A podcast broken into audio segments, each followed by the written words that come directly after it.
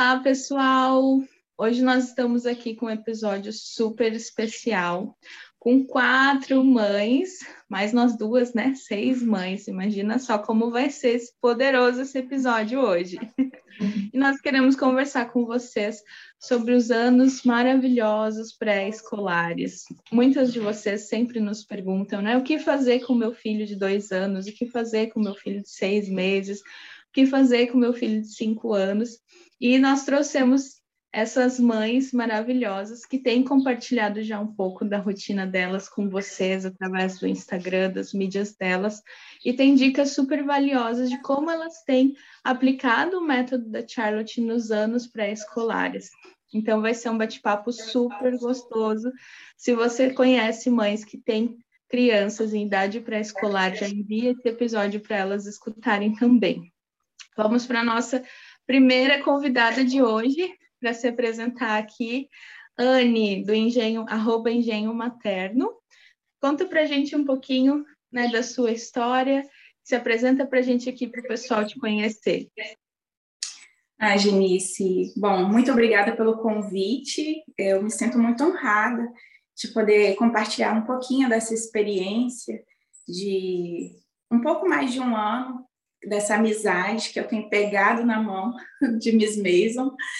E, bom, eu me chamo Anne Martins, sou casada há 11 anos com Wagner e nós temos conosco dois filhos, o Benjamin, de dois anos e dez meses amanhã, e o Estevam, que tem seis meses.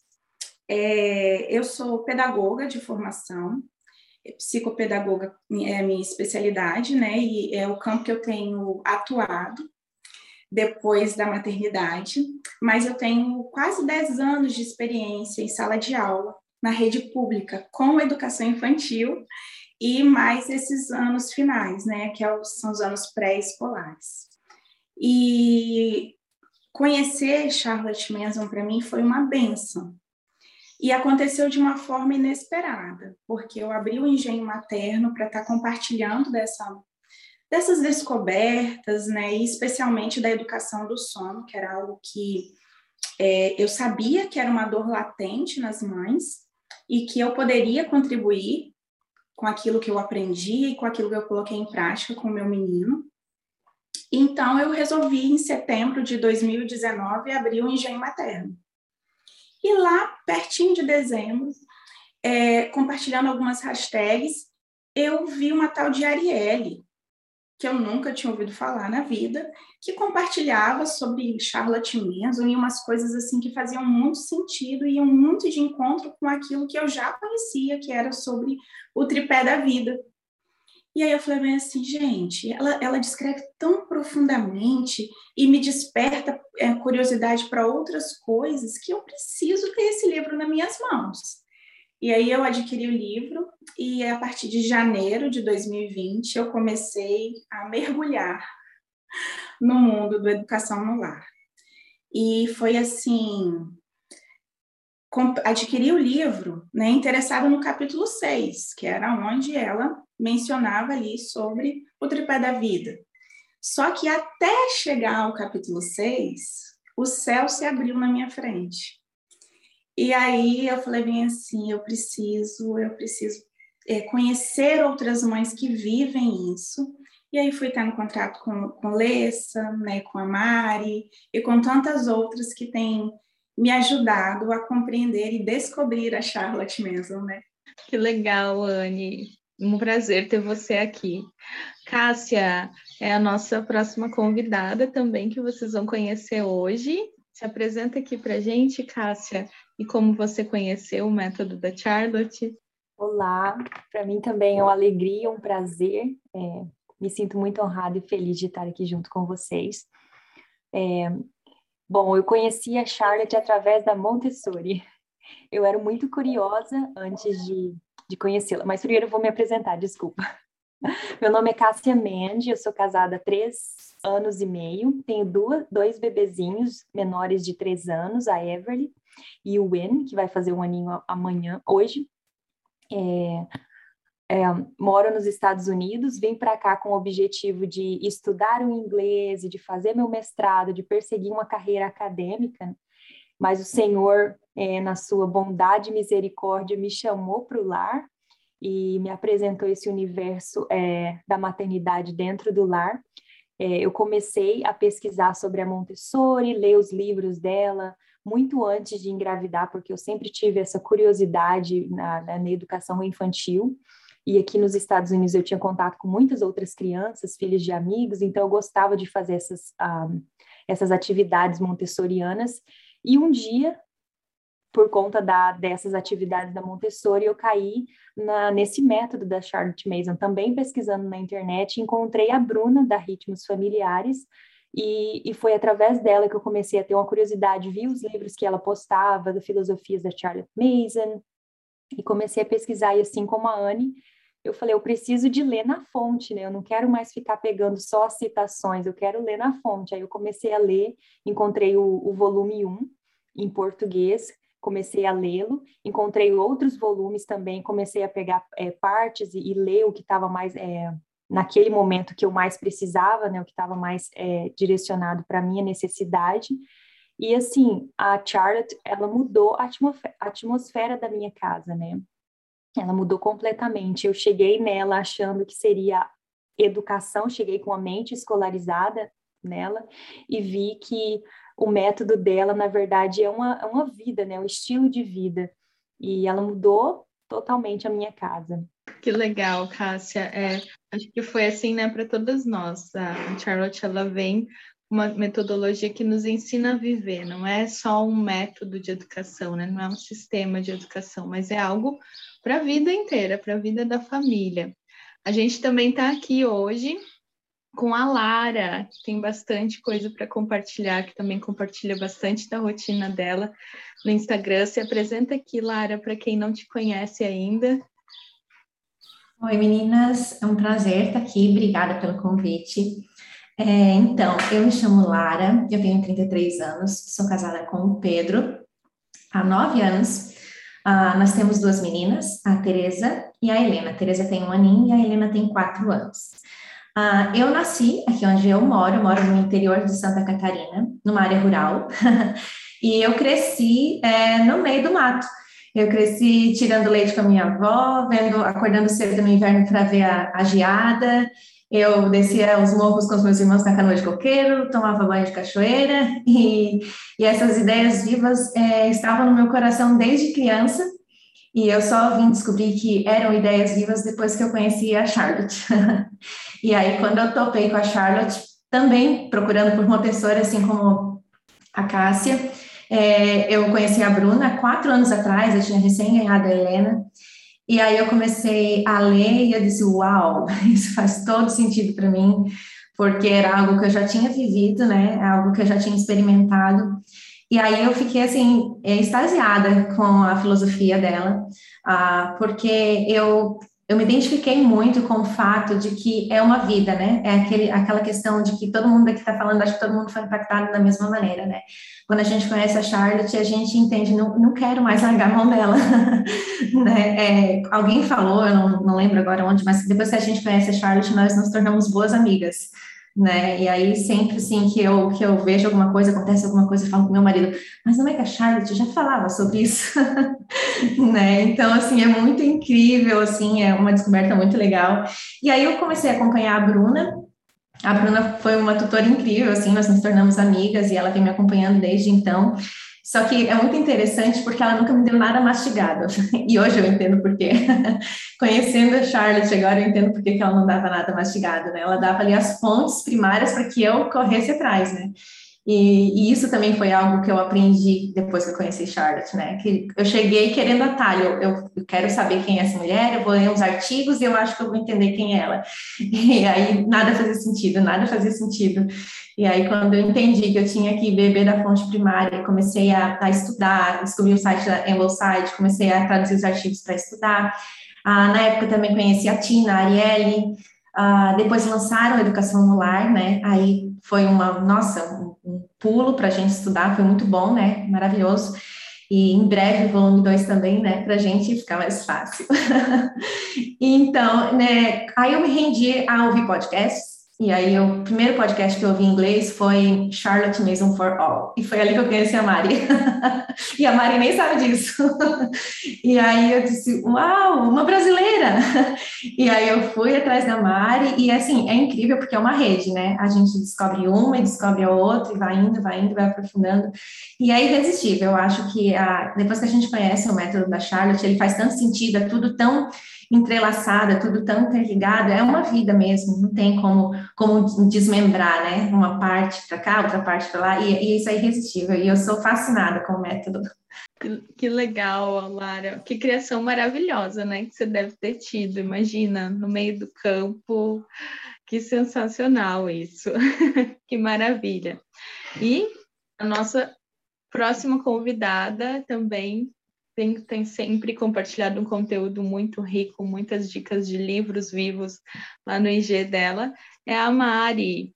Outra Mari, gente, não a Mari que vocês estão acostumados aqui. Se apresenta para gente aqui, Mari.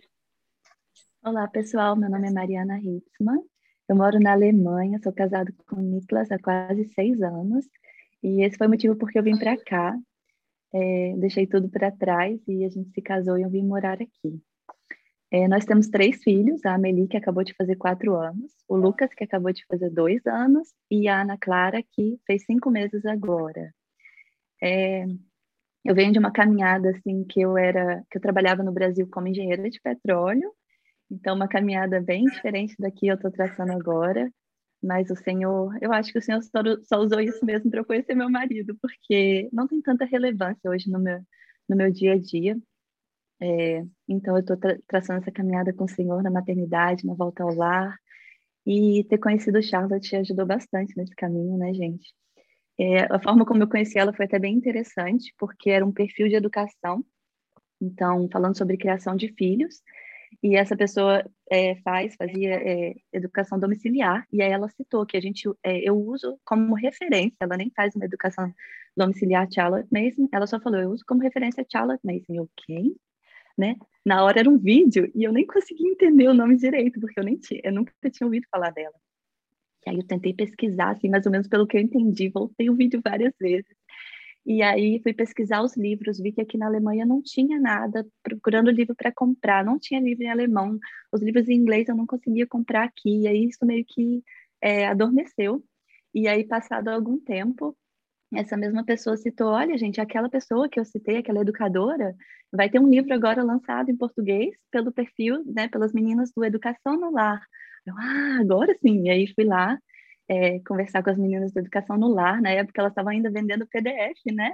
O livro impresso, elas já tinham parado de, de imprimir, não sei, não lembro porquê.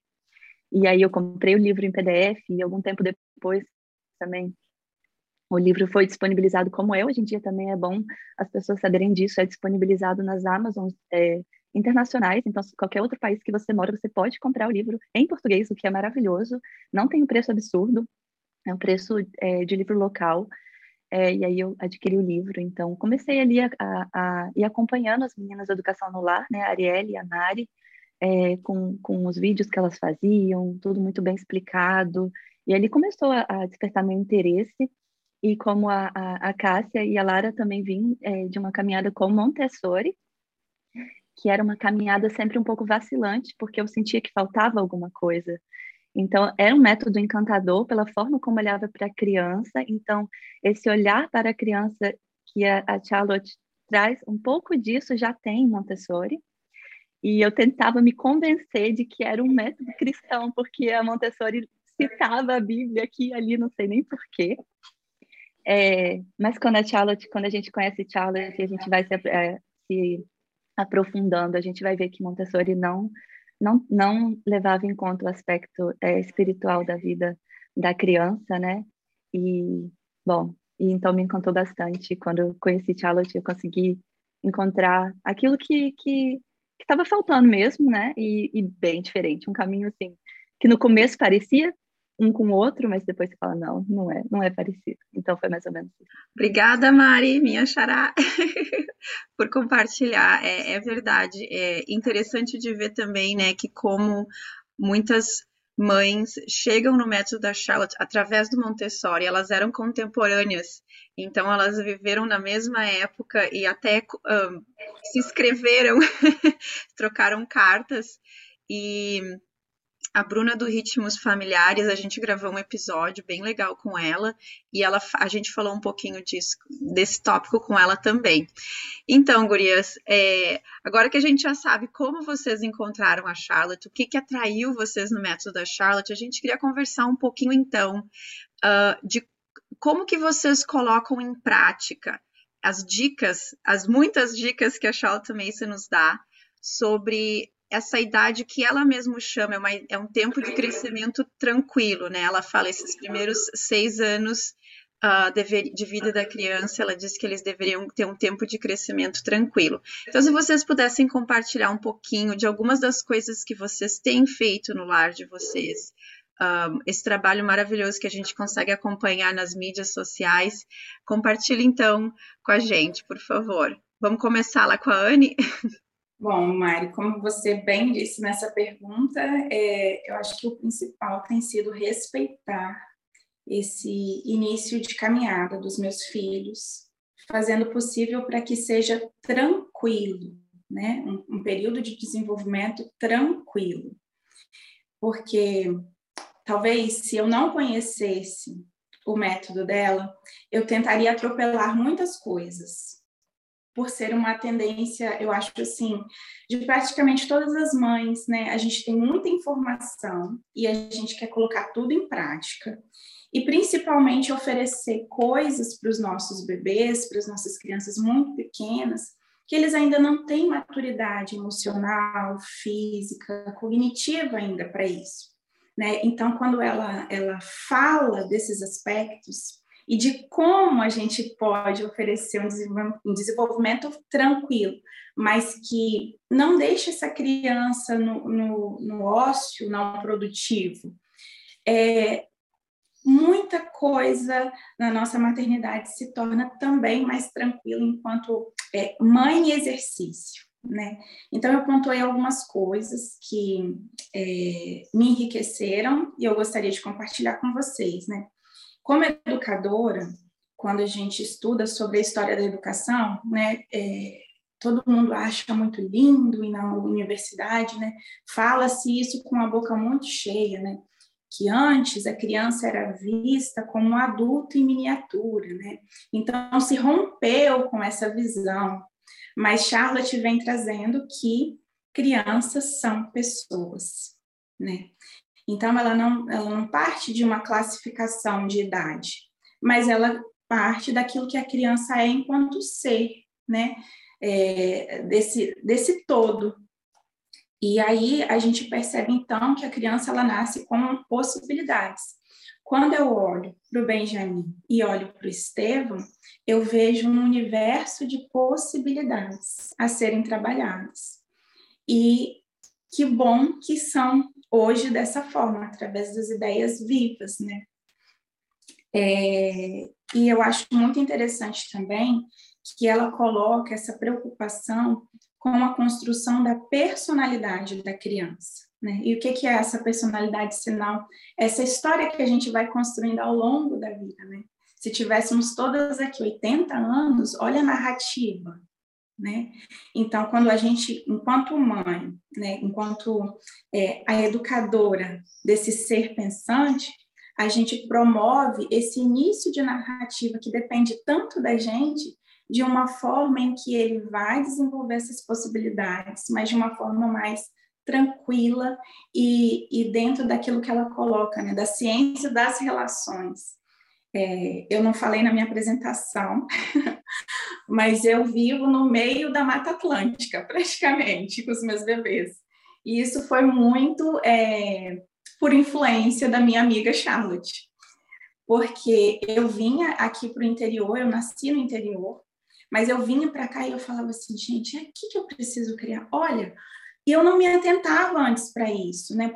Para o que está ao meu redor. Então, a gente saiu de uma cidade grande e veio dar essa possibilidade de um desenvolvimento mais tranquilo e em contato com essas coisas vivas, com essas ideias vivas que estão ao nosso redor, né? E é, com isso também a gente foi repensando essa questão que ela coloca da atmosfera do lar, né? Porque educação é uma atmosfera, é uma disciplina e é uma vida. Isso foi, é tão impactante e eu acho que eu demorei tanto para entender é, a grandeza disso que eu, eu, sinceridade eu acho que ainda me falta. Eu não sei vocês, mas ainda me falta, porque isso é muito grandioso e isso nos aproxima muito do que é eterno. Né? Então, aqui, é, dentro da minha casa, dentro dessa atmosfera que eu tento oferecer para os meus meninos, que ainda são bebês, né? É, o tripé da vida sempre é o marco de, dessa preocupação com a educação. Então, é oferecer para eles uma alimentação nutritiva e variada, o descanso, que não é só eles terem um horário para fazer soneca, um horário para dormir, um horário para acordar, mas também trocar essas atividades. Por exemplo, ontem, meu menino Estevam está nascendo os dois dentes superiores. Então, tem dias que ele está muito enjoadinho, muito apegado. Então, ontem à tarde, e com isso o mais velho cobra, né? Porque ele pede uma atenção exclusiva, mas o outro também quer atenção. Então, eu falei com eles no final da tarde assim: ok, então agora que a gente já lanchou, nós vamos passear, a gente vai caminhar. E como que isso tranquiliza eles? Dá possibilidades. O meu de seis meses, né? O olhinho tá ali atento o tempo todo, aprendendo, né? É, isso é muito bom. Isso tem, viver essa experiência é, que parece tão simples, mas que traz tanta construção para eles, é muito enriquecedor. E aí, quando ela fala também da questão da disciplina do, dos hábitos, né? É, eu confesso que essa foi uma das partes que me cativou muito no método, porque eu sou uma pessoa de disciplina. Né? O treinamento dos hábitos, para mim, não é uma coisa difícil, principalmente os hábitos de ordem. Eles, para mim, são essenciais, eu não consigo viver sem eles. E quando eu pro, consigo promover isso, sem uma, uma, atmosfera de uma pessoa que está ali, né, administrando, governando lá, mas sem tanta cobrança, mas só possibilitando essa ordem, o que, que eu percebo? Né? O meu menino Benjamin, que tem dois anos e dez meses, ele já manifesta o exercício de hábitos de ordem, no guardar, no saber o horário que ele tem para alimentar, e os momentos de alimentação são muito tranquilos, porque ele já espera. Isso é uma construção de dois anos e dez meses, né? O Estevam, que está se sentando à mesa, ele já se sentava antes como observador, mas agora ele se senta também para se alimentar com as frutinhas. Então, ali já tem uma construção sendo feita com ele. E isso torna tudo mais tranquilo dentro dessa atmosfera. É lógico que né? Em mim ainda existem é, hábitos que, de certa forma, precisam ser trabalhados para que eles também vejam né, o, o, exemplo e sejam conduzidos da mesma forma.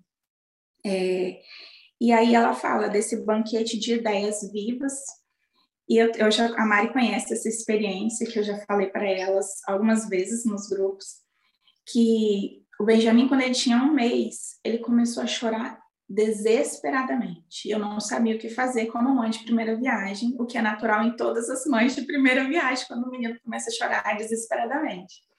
E aí eu tive assim um, um, um gatilho. Eu vou sentar com ele, eu vou pegar um livrinho e vou contar uma história. O choro cessou.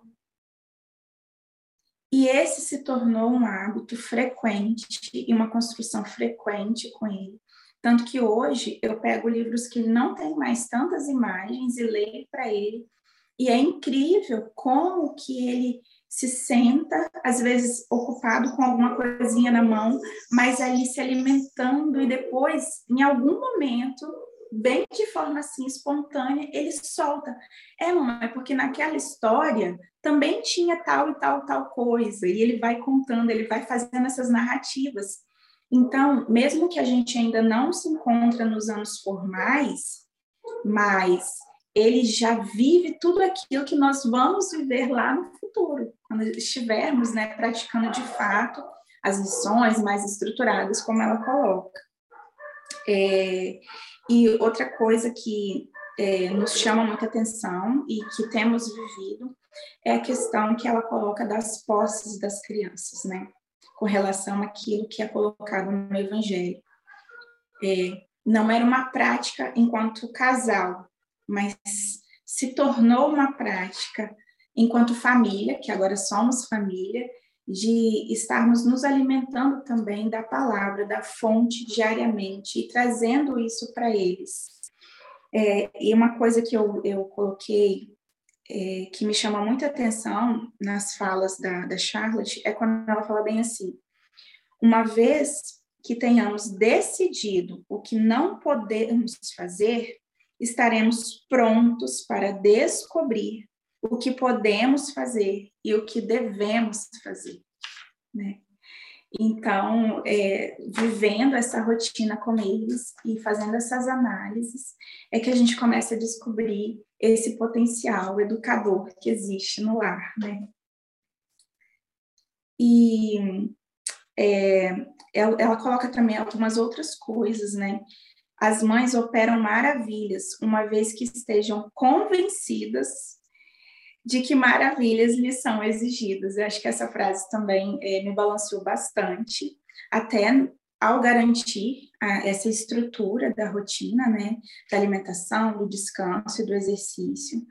E quando ela coloca assim, para deixar as crianças em paz, como mãe de primeira viagem e, e, talvez assim sem sem ter me debruçado tanto diante daquilo que ela coloca enquanto educadora eu teria também é, deixado isso passar e teria me preocupado muito em ocupar ocupar ocupar ocupar as crianças e, e quando ela coloca isso isso é, mexeu muito comigo porque é um exercício que nós deixamos de lado, que é o deixar a criança brincar sozinha, deixar a criança fazer essas assimilações, né?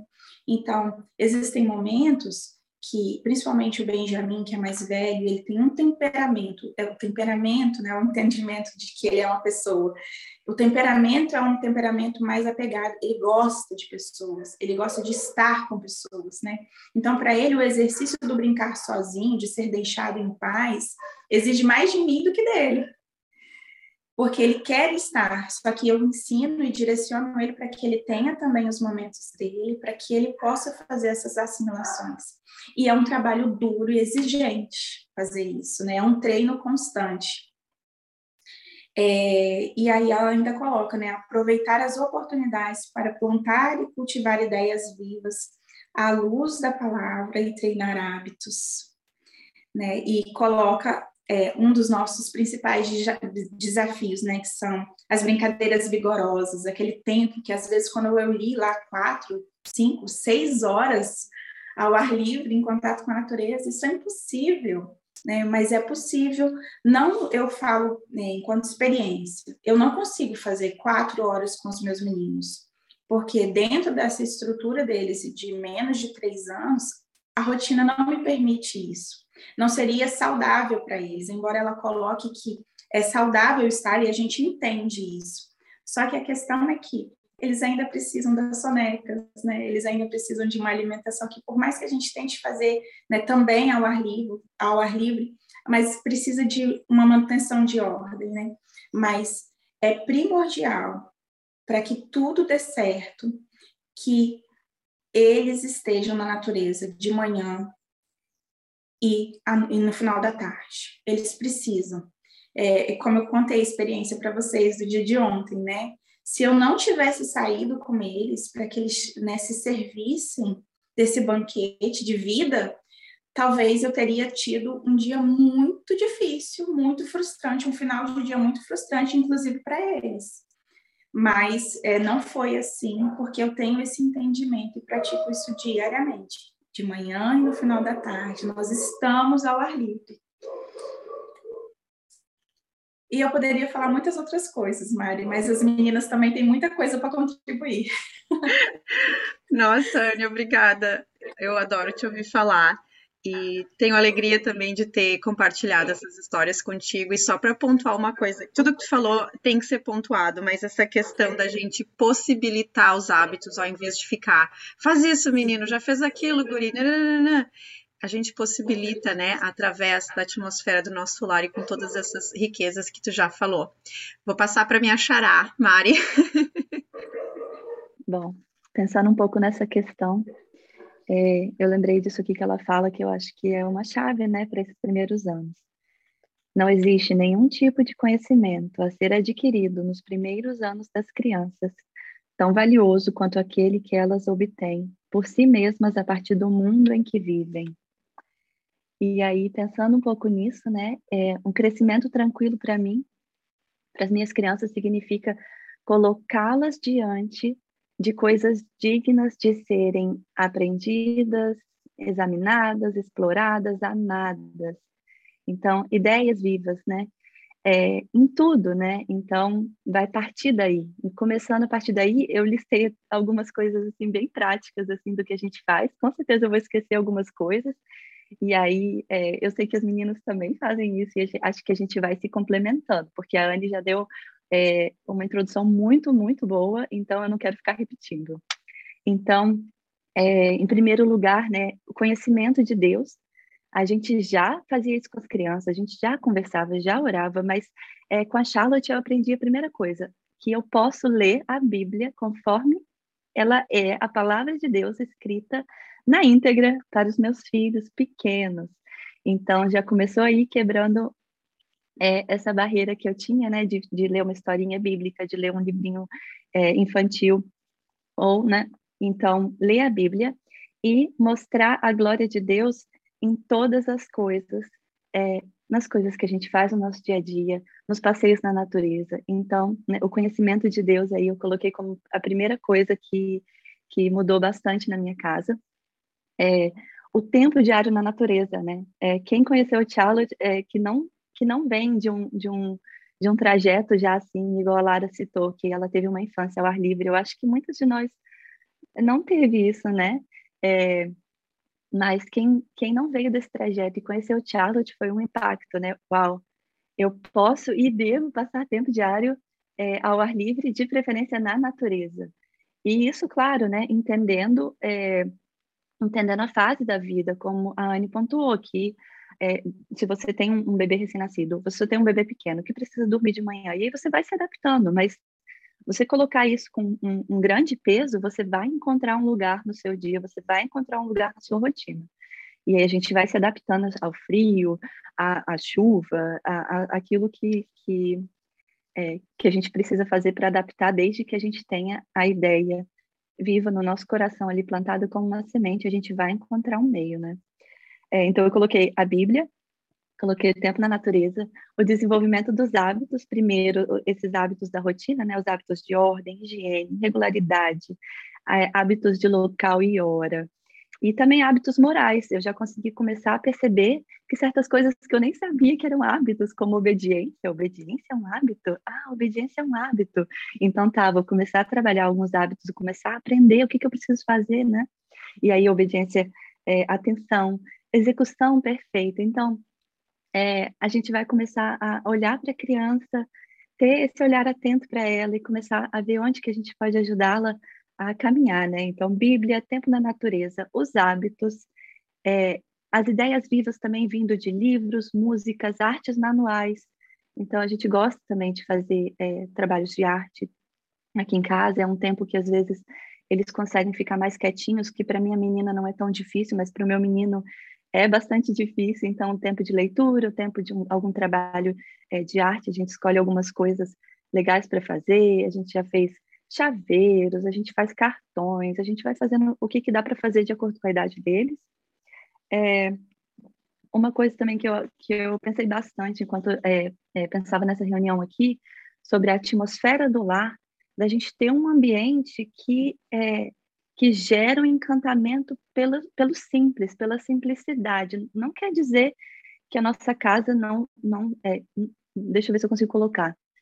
quando a gente vai para a natureza e a gente quer que os nossos filhos se encantem com aquilo, quer que os nossos filhos aproveitem aquele momento, como Charlotte coloca, como que os nossos filhos vão conseguir olhar para a natureza e se deleitar naquilo, se dentro de casa tudo é tão tumultuado, tudo é tão diferente como é, Deus criou, como a criação, como a própria natureza, né? Então, a ordem, claro, mas também o que, que a gente tem oferecido aos nossos filhos dentro de casa, com que brinquedos nossos filhos têm brincado. Às vezes não é só a, o, a tela, às vezes a gente não oferece tela, mas o, todos os brinquedos falam, todos os brinquedos se mexem sozinhos, tem muita luz, muita cor. É, o que, como está a nossa casa, as coisas têm seu lugar, há uma ordem, né? E os nossos filhos vão começar a ter esse encantamento pelas coisas simples, até nos livros. A gente pode é, selecionar um pouco o que a gente vai oferecer para os nossos filhos, para que nada seja também em excesso, de forma que os nossos filhos estejam assim super estimulados e não consigam mais ver beleza na simplicidade. E aí, claro, a beleza no lar também. É, uma coisa que eu precisei pontuar também é falando menos. me calando, é, esperando, deixando a criança agir e, e, e, ver, vamos ver o que ela vai fazer, calma, né? Calma, mãezinha. E às vezes eu preciso falar isso para mim mesma, porque eu estou tão encantada com tudo que eu estou conhecendo, com tudo que eu estou aprendendo, que eu quero falar, eu quero compartilhar e também com os meus filhos, né? Então, às vezes eu preciso lembrar disso, frear, deixar eles também descobrirem um pouco sozinhos e aí eles também vão chegar até nós com as perguntas, né? E é uma coisa que eu, que eu já não costumava fazer, mas que eu vejo que é uma coisa que as mães talvez podem querer ir por esse caminho e que pode acabar forçando a criança que não, não, não quer fazer atividades, tipo, muita atividade de papel, apostila, é, isso aí nesses primeiros cinco, seis anos, e na verdade no, no método da Charlotte, né, isso não, não vai ser incluído dessa forma como a gente vê. É, teve uma coisa muito engraçada que a Maria da Educação no Lar falou: mães, contenham a sua fúria pedagógica. então, é, a gente às vezes pode se segurar. Eu sei que a gente gosta de ensinar, a gente quer colocar os nossos filhos diante de coisas importantes, mas se a gente não deixar eles viverem e observarem, é, eles vão perder essa oportunidade de aprender dessa forma que eu coloquei lá no início, a, é, por si mesmas, né? Aprendizado a partir daquilo que elas mesmas têm contato. Também gostaria de acrescentar, é, assim como a, a Anne falou, a Mari também, eu também procurei é, colocar esse tripé dos hábitos, é, a, o tempo com Deus também se tornou é, muito mais é, cons, é, consistente para mim, como mãe, também para as minhas crianças. E outra coisa que, a, por conta da Charlotte, eu percebi que era algo muito importante, era envolver as minhas crianças nas atividades do lar não como uma imposição ou com autoridade, é, sabe, extrema, mas assim, envolver, envolvê-los de uma forma como se, como é a vida, né? Então, como eu disse que eu vim pela Montessori, então eu achava que tudo tinha que ser é, preparado para a criança, sabe? Tudo tinha que ser na altura da criança, e a vida real não é assim, né? Minhas crianças, ela não, não, não iria só é, interagir nesse tipo de ambiente. Elas iriam interagir fora da minha casa que não estava preparado para uma criança naquele tamanho, é, naquele peso, enfim, sabe, um ideal. E perceber isso mudou a, a minha visão e me deu um sossego de que vai ficar tudo bem, né? Eu cresci assim, né? Eu cresci também, assim como a Lara, na natureza, cresci sem precisar de tantas coisas ao meu tamanho e eu fiquei bem e eu aprendi, né? E envolver as minhas crianças é, nas atividades do lar é, abriu os meus olhos e uma, uma, um maravilhamento tão grandioso, porque eu percebi que mesmo a minha filhinha, que tem dois aninhos e cinco meses, ela consegue fazer coisas e ela fica extremamente feliz porque ela está ajudando a mamãe. E aí é algo que eu trago também para assim, eu sempre falo, né, converso, vou mostrando através dos livros, que eu percebo também a diferença do, das duas crianças, né, um gosta muito de livro, ama estar perto dos livros, o outro já é mais ativo, enfim, é que uh, a beleza, né? Tudo na nossa casa precisa ser belo, tudo na nossa casa precisa trazer carinho e amor de volta para nós, né? Então, quando a minha filha, ela da maneira dela, ela tenta dobrar o, o pijaminha, ou ela tenta lavar um copo, ou qualquer coisa assim, ela fala: Olha, mamãe, a nossa casa, como ela está feliz. Porque para ela é a forma que a nossa casa está cuidando né, de volta dela. Claro que eles pensam de, dessa. Em, nas coisas que eles veem, eles pensam de, como se tivessem vida, né? Então, quando ela fala de casa ou de, de livros, ela acha que está é, retribuindo de volta para ela. Mas, na verdade, é, é a forma né, como nós lidamos com, com a vida né, que vai acontecendo. Então, é, tirar esse peso da autoridade, você precisa fazer isso, você tem que fazer aquilo, e colocar aquilo como nós estamos cuidando da nossa casa, nós estamos é, vivendo aqui. Então, por isso, nós precisamos é, amar e respeitar, e cada coisa tem o seu lugar. Isso, assim, trouxe, trouxe é, leveza, trouxe um cuidado muito maior e uma atenção nos detalhes da minha filha, que é ela que consegue mais interagir de volta, né? ela já consegue falar algumas coisas, né? Então ela começa a perceber. E eu achei interessante que a Mari colocou, porque ao sair na natureza, por conta dela ter esse essa, esse olhar atento para o que é belo, para o que é cuidadoso, é, quando ela, a gente vai na natureza, ela também percebe as coisas, sabe? Tem uma, uma ordem, tem uma, uma maneira de ser. Então, ontem, quando nós saímos na natureza, ela começou a perceber por ela mesma que os mushrooms, que os cogumelos, eles nascem na sombra. E ela falou isso: Olha, mamãe, que tanto de mushroom na sombra. E foi uma frase tão simples que eu falei: Uau, que interessante, né? Como que ela percebeu isso sem que eu precisasse sentar com ela com um livro, né, de texto e falar todos os manchos gostam de umidade e sombra, mas ela começou a ver que é, tinha um padrão. E eu acho que esse padrão é tão um, natural para as crianças que muitas vezes nós como adultos não temos mais esse olhar maravilhado das coisas do mundo. E a Charlie também trouxe isso para minha vida, sabe? Olhar tudo com maravilhamento para que as crianças também possam amar.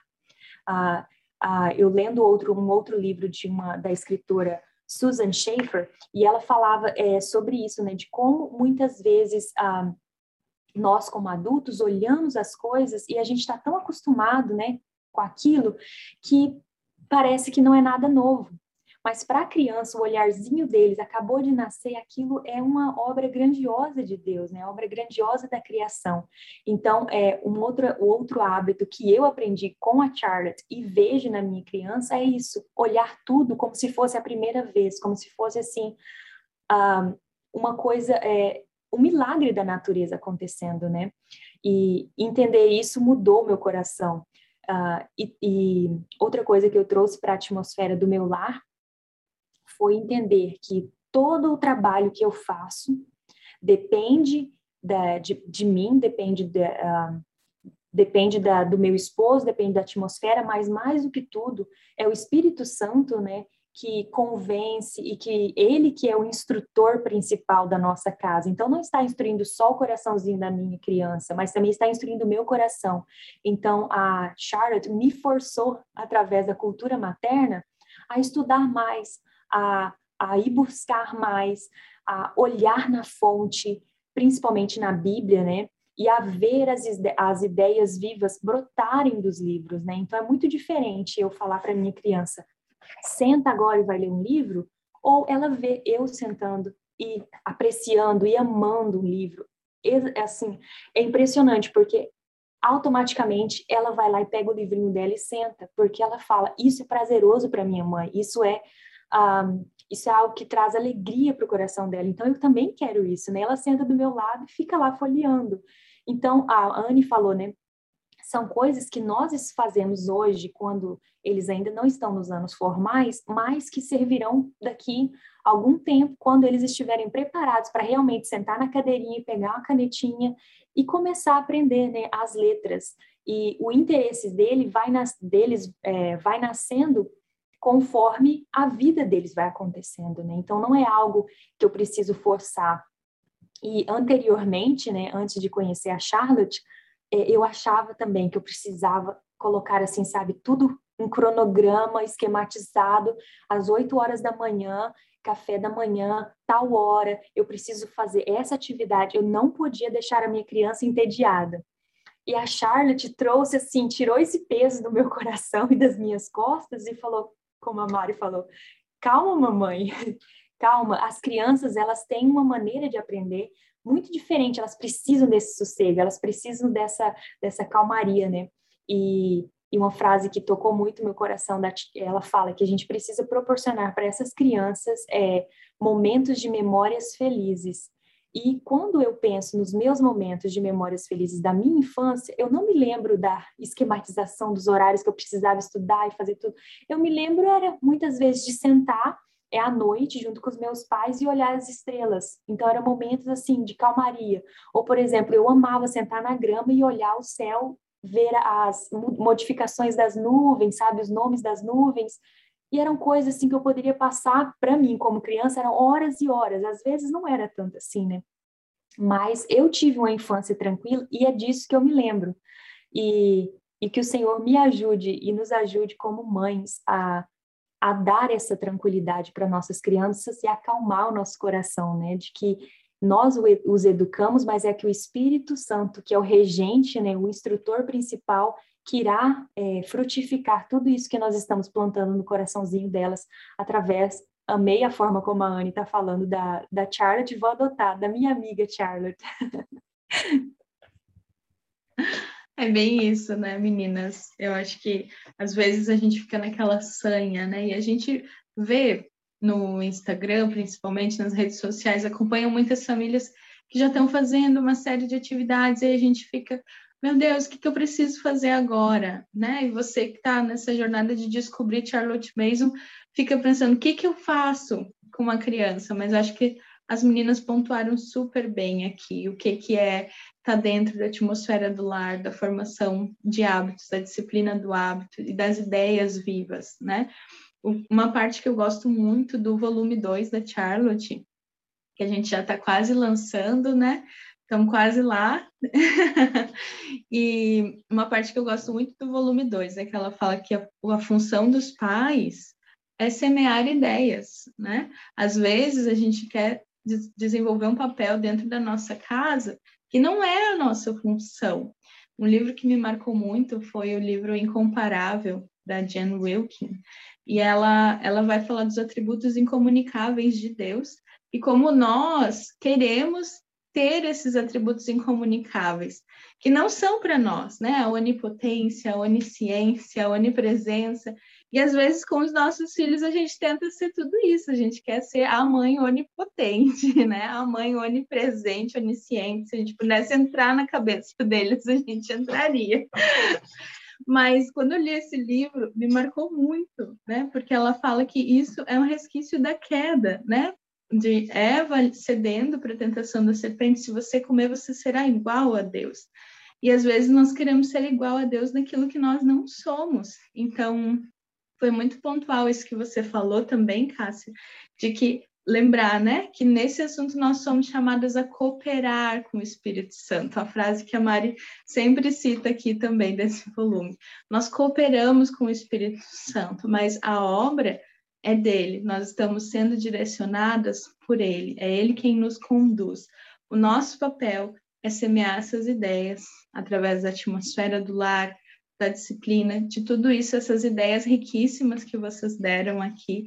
Eu aconselho você que está escutando, volta um pouquinho e anota as ideias que as meninas deram, do que elas fazem na atmosfera do lar delas, como que elas trabalham isso, e são ideias super práticas de como você pode garantir para a sua criança esse desenvolvimento, esse tempo de desenvolvimento tranquilo, né? E agora eu quero ouvir um pouquinho a Lara aqui, Fala para gente, Lara, ah, quais que foram as dificuldades para você, seja em questão de, de formação de hábitos, o que você vê que foi mais difícil para você nessa, nessa jornada de aplicar o método com as crianças pré-escolares? Seja algo na sua rotina que precisou mudar, enfim. É, eu acho que a parte mais difícil Pra, foi, fui eu mesma. a parte mais difícil fui eu mesma. E, e, eu percebi que a maior parte dos problemas, das dificuldades, vamos usar a palavra mais correta, das dificuldades, ah, são relacionadas a mim, né? Não à criança. Porque se nós formos para observar, é, nós geralmente criamos problemas onde nós queremos ser Deus, né? Tomar lugares que não deveríamos estar tomando na vida dos nossos filhos e onde nós queremos podar a criança. Porque o que eu percebo é que Charles fala também, eles têm um apetite natural pelo conhecimento, né? E aí, muitas vezes, eles querem passar o tempo inteiro na rua. e aí, nós temos outras coisas para fazer. E é muito mais cômodo deixar eles brincando com Lego dentro de casa. Não que isso seja ruim, a Helena tem esse momento dela. Mas é muito mais cômodo ela estar tá ali brincando com Lego do que eu ter que me movimentar, fazer mochilinha, vestir todo mundo, preparar todo mundo, preparar o lanchinho e ir para a rua. Né? Muitas vezes a gente precisa ser sincera com a gente mesma é a dificuldade é nossa, não é da criança. Porque qualquer criança, gente, se você disser assim, vamos dar uma voltinha na rua, eu duvido a criança que vai preferir ficar dentro de casa. É muito difícil. É muito difícil. Só se um mau hábito já está muito enraizado na vida dessa criança, né? Mas é, eu percebo, assim, que a maior dificuldade toda sempre foi em relação a mim. A minha questão de, de a autodisciplina, né? A, a questão dos, dos três pontos, né? A persistência, a vigilância e o tato são os pontos que eu preciso ficar revendo em mim o tempo inteiro, o tempo inteiro, o tempo inteiro. Porque a criança está pronta para entregar aquilo, mas muitas vezes a gente desiste antes que a criança entregue, né? É, ou então, depois que a criança entregou, a gente para de ter vigilância, né? Ou então a gente perde a mão e perde o tato na hora de lidar, e aí eu acho que, que são essas questões, elas são muito mais relacionadas a gente. E aí eu acho que isso também vem da nossa mente escolarizada, de colocar a, a, o peso da educação sobre a criança, né? Nós olhamos para a criança e entendemos que ela é responsável, né? Ou que ela está nos causando uma dificuldade, enquanto não, nós somos responsáveis por essas crianças, né? E essa criança, ela não pode fazer é, nada a respeito da, desse problema, a não ser nós mesmos, né? Agindo, o Espírito Santo agindo através da nossa vida para levar essa criança a fazer o bem, né? E fazer aquilo que tem que ser feito. Ah, o hábito, eu penso que, vamos falar de hábitos, que eu acho que é a maior dificuldade, assim, de, de, de tem aqueles hábitos que são é, adquiridos pela própria atmosfera do lar, né, que ele é, ele é, muito, novamente, ele diz respeito à mãe, ao pai, à família, aquilo que a gente está enchendo a nossa casa, né, a criança só vai absorver naturalmente aquilo que a gente tem colocado para elas, e aí sim, existem aqueles hábitos mentais que precisam de um pouco mais de esforço, de, de vigilância da mãe, né, de persistência. Mas eu entendo que, por exemplo, é, há muita coisa. Eu, eu, a Charlotte ela me conquistou porque ela é profunda e leve, né? Ela consegue ser as duas coisas ao mesmo tempo. Então, assim, é, eu não preciso dizer para Helena que a gente precisa orar antes das refeições. Eu orei e ela aprendeu que ela precisava orar. A Teresa tem um ano, é inacreditável. Ela senta para comer, ela põe a mãozinha. E aí ela fica quietinha, esperando, e no final da oração ela diz, amém. Aí, essa semana aconteceu algo muito interessante. Ela me pediu banana, ela viu que eu estava comendo banana, e aí eu entreguei um pratinho de banana para ela. Ela pegou a bananinha na mão, gente, e disse amém, e comeu. e eu achei aquilo incrível, incrível, porque a, Helena, a Tereza tem um ano, ela não teve nenhuma é, rigidez na instrução dela, nada, ela simplesmente absorveu. Aquilo estava ali, era uma ideia viva dentro da casa dela, a atmosfera da casa dela, e ela absorveu. Ela vê a, a Mana fazendo isso, ela vê o pai, ela vê a mãe, e ela absorveu aquilo. Então, assim, eu acho que muito, a gente às vezes pensa, ah, vou treinar hábito, automaticamente vem na nossa mente a rigidez. Porque nós talvez tenhamos sido ensinados assim, né? Que hábito é rigidez, que rotina é rigidez, né? Que obediência, a própria obediência, há uma resistência à obediência, né? A questão da autoridade, né? Se usar a palavra autoridade hoje é uma questão muito delicada, porque tem uma distorção e uma resistência das pessoas, mas eu penso que isso tudo, é, ele é muito mais leve do que a gente imagina né? Ele pode ser trabalhado de uma maneira muito mais leve quando a gente simplesmente entende que a gente tem que viver isso. E aí, quando a gente vive, a gente não precisa fazer esforço, né? A gente não precisa fazer esforço nenhum de ser rígido com a criança para que ela aprenda aquilo. Ela, através da repetição, ela vai observar, observar, né? E é, é, eu acho muito incrível, porque a Charlotte disse que quando a criança ela toma posse de um conhecimento, aquilo é dela né? E ninguém mais tira dela. E, e isso é, é, incrível, assim, em, em, todas as questões, né? Então, eu penso que a maior dificuldade sempre é, sempre é relacionada àquilo que a gente está disposto a fazer. Aquilo que a gente está disposto a entregar, entregar e abrir mão. né? Porque não pense que quando eu vou para a rua com as minhas meninas, a minha casa está em ordem. Ah, muitas vezes eu deixei louça na pia, né? Não consegui terminar e parti para a rua porque eu sabia que era o que eu tinha que fazer. Ou então, quando eu percebo que elas estão muito agitadas, né? Como a Anne falou ali, que ela né, foi para a rua, levou para a rua, as crianças né, se acalmaram. É, então, essa questão de que, às vezes, é se olhar atento para a criança mesmo, né? Ver o que, é que ela está precisando. A criança é mais importante do que a louça né? Eu sei, a minha casa tem que estar em ordem, eu preciso ter a ordem, ela precisa reconhecer a ordem na nossa casa, mas há um momento para tudo isso, né? E quando isso choca, eu preciso escolher quem é mais importante, né? E aí, a partir do momento que eu faço isso, eu estou ensinando para a criança também, porque nós ensinamos o tempo todo, ainda que nós não nos demos conta disso, né? E outro dia a Helena derrubou uma xícara de chá que eu amo, que eu amava, porque ela morreu.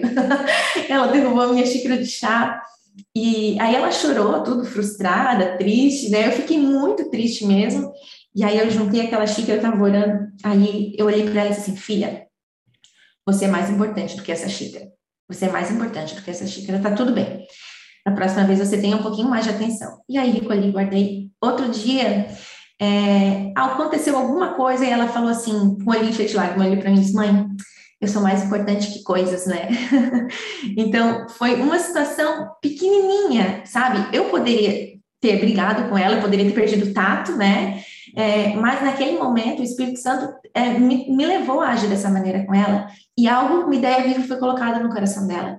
E aí agora, às vezes, está tendo uma disputa por brinquedo entre ela e a Tereza, e aí eu converso, filha, nós precisamos entender sobre egoísmo, nós precisamos ver o egoísmo, né? Nós somos pecadores. Há o egoísmo no meu coração, no seu, no da Tereza, e nós precisamos lutar contra isso com a ajuda do Espírito Santo. E aí veio a pergunta: quem é mais importante? O brinquedo ou a sua irmã? E aí, como isso já estava lá de trás, eu já tinha dado exemplo, quando ela quebrou a minha xícara, ela disse: mãe, pessoas são mais importantes que coisas. E aí ela pegou o brinquedinho dela e entregou para Tereza sabe? Então, eu penso que é muito essa questão de que a dificuldade, às vezes, é, é nossa, nós precisamos nos trabalhar, né? Como a Cássia falou, eu precisei fazer uma faxina em mim, né? Para poder, poder viver isso, né? E poder, principalmente, criar uma atmosfera para que ela pudesse aprender. É, eu concordo em tudo que a Lara disse, sinto da mesma forma. Tanto é que é, quando eu me deparei com essa pergunta que vocês fizeram, é, foi de imediato a resposta, né? As minhas principais dificuldades estão naquilo que eu ainda não domino em mim. E quando a gente lê é, o livro da, da Charlotte, a gente se depara com isso, a gente começa a, a clamar ao Senhor mesmo, para que o Senhor, como diz Leissa, né, tire as escamas dos nossos olhos, né, abra os nossos olhos. E Ele tem aberto os nossos olhos inclusive para enxergar aquilo que é o, principal, aquilo que, que é o eterno, né? Aquilo que é o que vai ser para sempre. É, e com relação ainda é, a, aquilo que nós fazemos em casa com os nossos filhos, o que eu tenho feito é, com os meus filhos aqui, eu tenho sempre pensado de forma intencional, porque Deus não quer de nós é, qualquer coisa, né? Ele quer que nós sejamos intencionais, porque ele é intencional conosco. Ele, nos, ele não nos criou sem propósito. E, e, e ela fala isso, e, e, é uma coisa assim, que eu tenho muito claro na minha mente, é que nós precisamos lidar com os nossos filhos com um propósito. A gente precisa ter essa direção. E aí, ela, a, a, eu vou citar a minha amiga, né, porque ela, ela abre os nossos olhos para isso, que Nesse primeiro tempo, que a gente precisa entender como um tempo tranquilo, né? Em seus primeiros anos de vida, a criança é toda olhos.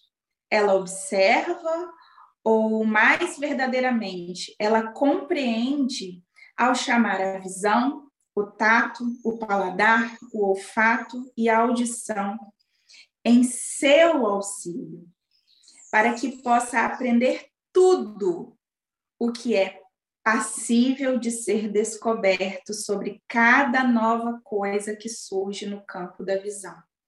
Então, Deus abre os nossos olhos para que a gente possa conduzir os nossos filhos, para que eles abram os olhos deles, porque tudo é novo para eles, né? E eles descubram isso no inteiro de Deus, não no fragmento da nossa própria vontade materna, né? da nossa própria é, é, vontade humana.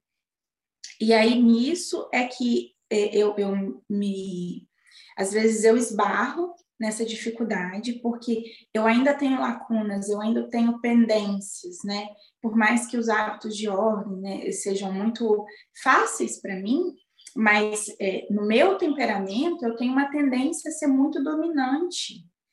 E aí é, é, é a, a Charlotte pegou na minha mão de uma forma mais dura, sabe? Ela me deu um apertão mesmo, quando ela vem falar da questão dos princípios da disciplina, né? E da disciplina, agora a gente não está falando mais só é, do, do treinamento de hábitos, mas da forma como você vai corrigir a sua criança, né? E aí ela fala que isso precisa ser com doçura, né? Talvez para algumas pessoas, para algumas mães, isso é mais fácil, para outras, como para mim, não é tão fácil porque eu tenho uma tendência né, a ser mais rígida, mais, ser mais séria, e aí ela me chama a atenção para isso e ela coloca três princípios, três pontos que eles se complementam, que a gente precisa levar essa mensagem à frente, até porque é, a gente, como a Lara mesma disse, né, a gente vive é, é, cercada de influências que querem distorcer a autoridade dos pais, esse governo que nos foi confiado.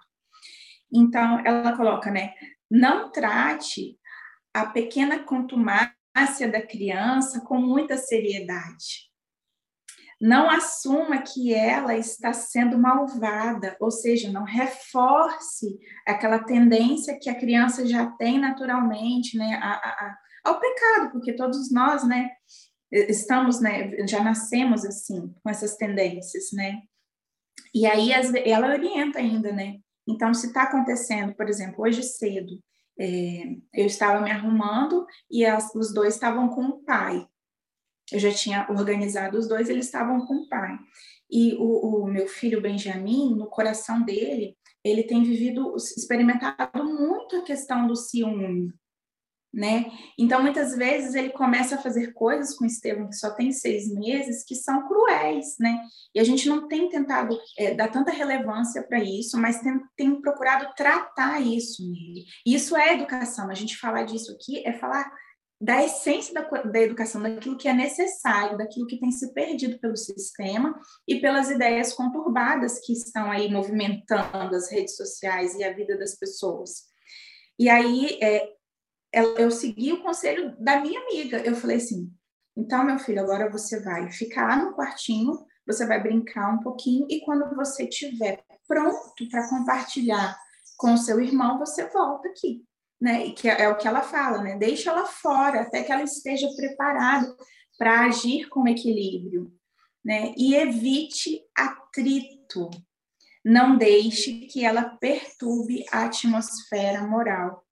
Então, assim, são três princípios que ela coloca que são tão simples e é engraçado, né? A, a, naquela época, Charlotte já trazia muito da neurociência prática, né? Da, da, prática da neurociência, porque isso que nós estamos falando agora são essas conexões. Eu posso pedir para você ler o cérebro da criança e ele está resumido aqui em três princípios que ela colocou em um parágrafo. E aí eu vou, como mãe, né, é, ela vai despertando em mim ideias vivas, porque eu vou ampliando isso e vou trazendo isso para a minha prática com os meninos, né, nessas ações diárias, né, nesses conflitos diários. E trabalhando em mim, forçando em mim essa vigilância, esse tato, essa constância, para não ser tão severa e provocar esse atrito, né? Que vai conturbar é o fortalecimento, o treinamento desses hábitos morais e talvez, né, na, no nosso, na nossa época, e talvez todas vocês concordem comigo, que o mais difícil deles é o da obediência. Isso tudo é muito importante, né, Mari?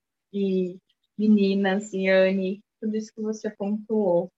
E são, são coisas que a gente não para para prestar atenção às vezes, né? A gente quer ficar tanto correndo ali e não para e senta e presta atenção.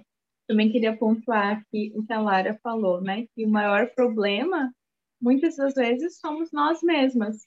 Nós é que somos o problema, nós é que não queremos ver isso ou fazer as coisas, ou acabamos tendo esse empecilho na, na vida deles. Então, pessoal, esse episódio está maravilhoso. Sei que não dá vontade de acabar ele, mas, meninas, eu queria ouvir de vocês agora. Que conselho que vocês podem dar para quem está iniciando essa jornada de descobrir Charlotte Mason e tem filhos nessa idade antes dos seis anos? Vamos começar com você, Mari. Que conselhos que você quer dar? Bom, se você conheceu Charlotte agora, você provavelmente vai ficar tão encantada como nós ainda estamos após alguns anos de caminhada junto com ela. Então, vai com calma. Você vai ver um universo se abrindo à sua frente. Então, você vai é, estar diante de Deus em oração, pedindo ao Espírito Santo que te guie em primeiro lugar. Para, olha para essa criança na sua frente, fale de Deus com ela. Começa por aí, é um primeiro caminho, né? E aí você vai começar de forma prática, acompanhar aqui as meninas, é, os podcasts, os, algum perfil no Instagram, também não, não, não vai para muito lado, procura um ou dois e vai na fonte, pega o livro e começa devagar, de 15 em 15 minutos, se você for constante, 15 minutos a cada dia, você vai aprender bastante. Então começa por aí e não desanima. É, nós estamos estudando um livro do Paul Tripp, é, com outro grupo e ele fala o seguinte: a criação, a educação dos filhos é um processo e não um evento único. Então lembrem-se disso. Se um conselho que eu pudesse dar para a mãezinha que está começando, olhe para sua criança como uma pessoa e conheça a sua criança, conheça a personalidade dela, conheça é, a rotina, os ritmos dela, né? Nós vamos colocar a rotina no lar, mas cada criança vai ter um ritmo de aprendizado, um ritmo de vida. É, conheça a sua criança, olhe para ela com amor, se maravilhe com a, a grandeza da criação, né? Deus colocou essa criança no seu lar com um propósito, ele foi ele ele nasceu com pais que estão preocupados com a educação familiar, com pais que estão preocupados com a educação cristã. Então, é, enjoy, sabe? Se maravilhe, se delicie com a beleza da criação que o Senhor colocou nas suas mãos e, junto com ele, cresça em aprendizado. Aproveita que nesses primeiros anos eles estarão tão encantados com tudo que você tem a oportunidade de aprender junto com eles. Então, seja através da leitura, como a Mari disse, vai à fonte, né? Primeiramente a Bíblia e depois aos livros da Charlotte. É, e não tenha um certo preconceito, né? Ah, quando eu cheguei na Charlotte, muitas vezes eu pensava, mas as pessoas estão a idolatrando. No momento que eu a conheci, eu vi que não era assim, que não era uma idolatria, mas é realmente um maravilhamento, uma redescoberta, né? É, e Deus foi tão gracioso que Ele deu oportunidade para sua criança crescer nessa atmosfera, né? Quem dera eu pudesse também ter sido é, educada com a Charlotte, né? Junto com a Charlotte. Mas o Senhor deu oportunidade para que você é, esteja interessada é, nos ensinamentos que ela tem, né? Então, relaxe, aproveite a sua criança, descubra a sua criança e vá à fonte. Esses são os meus conselhos. Se eu pudesse dar uma dica para Lara lá, quando ela começou, é, eu diria para ela permanecer estudando, uh, mesmo que nada fizesse sentido. Porque essa é a primeira impressão que eu tive quando eu conheci Charlotte. Eu, o que, ela está falando? é, mas espera, eu não estou entendendo isso aqui. Então, assim, Primeira fonte primária. Pega o livro da Charlotte e vai lendo, vai lendo. Não se preocupe em entender tudo, porque a Charlotte ela tem um jeito muito peculiar de escrita. Uh, às vezes você começa a ler e você não entende, mas lá na frente ela responde aquela, aquela questão que ela havia perguntado lá atrás. Então, permaneça estudando, não desanime da leitura aos poucos, como ela mesma né, ensina, lições curtas. Não menospreze o poder de 15 minutos de leitura diária, porque o segredo está justamente é, na persistência. Né? Então, 15 minutos todos os dias faz muita diferença. Às vezes nós idealizamos algo muito grande, né? Nós olhamos aquele livro grande e a gente pensa, preciso de horas por dia me dedicando a essa leitura, e não. 15 minutos bem aproveitados diariamente vai seguindo a leitura, ainda que não faça muito sentido. Uh, anote aquelas, as suas dúvidas, e à medida que você for terminando os capítulos, você volta naquelas perguntas e você vai perceber que muitas daquelas perguntas foram respondidas enquanto você continua a leitura. Uh, e aí, em paralelo a isso, é, aí sim, ouça podcasts sobre aqueles assuntos específicos que você está estudando, uh, leia artigos relacionados, né? A gente, graças a Deus, as coisas estão melhorando nesse sentido no Brasil, a gente está tendo muito acesso à informação de qualidade. E aí, use esses podcasts, essas essas é, leituras adicionais para preencher aquelas lacunas e você aprender com a experiência de outras mães que já estão aplicando esses, talvez essas dúvidas que você não consiga esclarecer. Eu acho que é a persistência, permanecer tentando, permanecer tentando e deixe que os seus filhos te vejam estudando. Não tente fazer isso só depois que eles estiverem dormindo. Tente ler na presença deles para que eles a, a, atmosfera contagie eles e eles também passem a, a pegar o livrinho deles, a sentar, a que, que eles tenham um deleite no conhecimento a partir do teu exemplo. É, se eu pudesse dar um conselho para as mães que estão descobrindo Charlotte Manson hoje, eu diria Seja você aquilo que você deseja que o seu filho seja.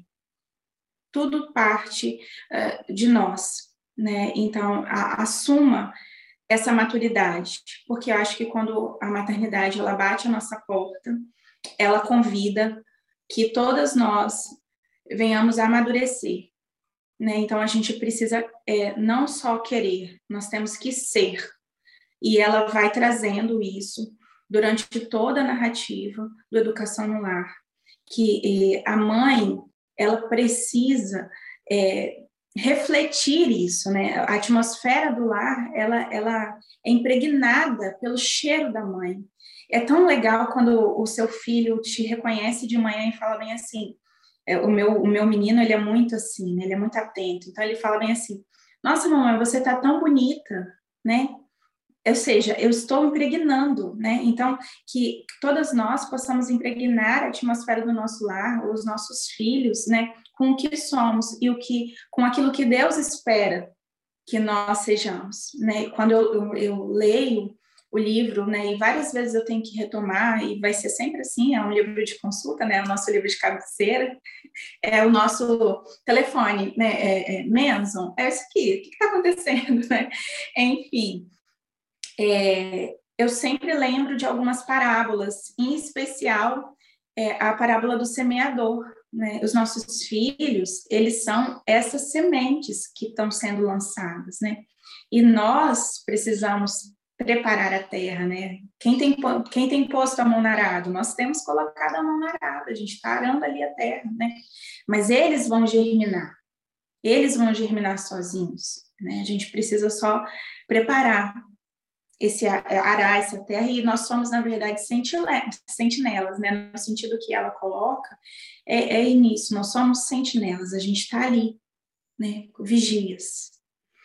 E eles vão partir, eles vão crescer, eles vão partir e a gente vai ficar ali na nossa posição de sentinela, mas agora contemplando o belo de Deus acontecendo na vida dos nossos filhos.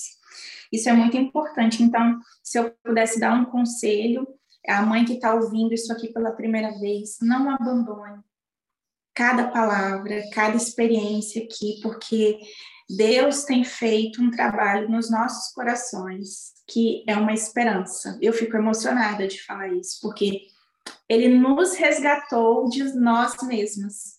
Então, assim, ouça cada palavra e, e é para você. É um chamado de Deus para o seu coração e seja você aquilo que você espera que os seus filhos sejam, porque eles não serão como nós, eles serão melhores do que nós. Amém, meninas. Uau, eu me emocionei demais durante esse episódio. É, eu acredito que a Janice também. Nós estamos com o coração cheio de gratidão é, pelo tempo de vocês, pela disposição de vocês e por tudo que vocês compartilharam aqui com a gente. Uh, muito obrigada, Anne, Cássia, Lara, Mário, obrigada demais por tudo que vocês nos é, presentearam hoje. Eu me senti muito, muito acariciada pelo Senhor. A gente vai continuar falando de Charlotte Mason na primeira infância. Nós vamos trazer mais materiais para vocês que estão começando nessa descoberta da Charlotte. Tem crianças que estão nessa idade tão linda que é a primeira infância. A gente vai compartilhar aonde vocês podem encontrar essas mães maravilhosas. Sigam elas, elas compartilham tanta riqueza, tanta beleza, que nós vamos ter que gravar um outro episódio de volta com elas para continuar esse bate-papo maravilhoso, Gurias. Muito obrigada e nós nos vemos no próximo episódio.